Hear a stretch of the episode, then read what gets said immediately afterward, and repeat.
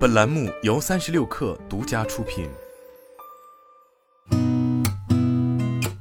八点一刻，听互联网圈的新鲜事儿。今天是二零二二年十月二十七号，星期四，早上好，我是金盛。菜鸟正式启用中欧公路东莞烈日线路，据介绍，最快两周可达比利时。货车途经国内六省及海外六国，全程预计超过一万公里。目前，菜鸟公路运输每天发车，部分线路货量增长超百分之一百。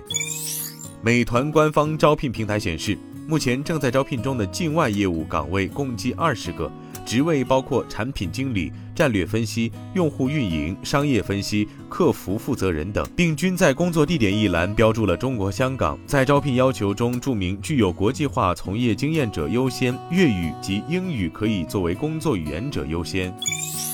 从华为与赛力斯合作的 AITU 问界汽车销售门店获悉，问界品牌旗下 M5 及 M7 车型均已开始降价促销，付尾款时可直接减免八千元。月末资金面扰动因素增多，央行重启千亿元级逆回购操作应对。业内人士分析，央行大额逆回购呵护市场流动性，主要与临近税期、专项债规模发行较大以及近期资金利率向政策利率回归相关。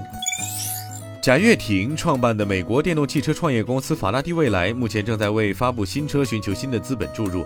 为了在此期间保存更多现金，将从下月起对所有员工降薪百分之二十。该公司在上周发给员工的邮件中宣布，将从十一月一号至年底期间实施全员降薪。据知情人士透露，该公司在本月早些时候刚刚裁员数十人。韩国芯片制造商 SK 海力士表示，将把明年的资本支出削减一半。之前公布的第三季度利润下降百分之六十，受存储芯片需求滑坡拖累。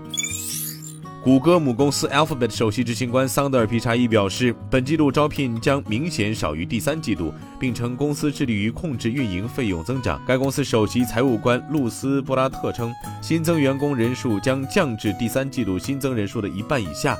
我们将继续招聘关键岗位，特别是侧重于顶尖工程和技术人才。今天咱们就先聊到这儿，我是金盛八点一刻，咱们明天见。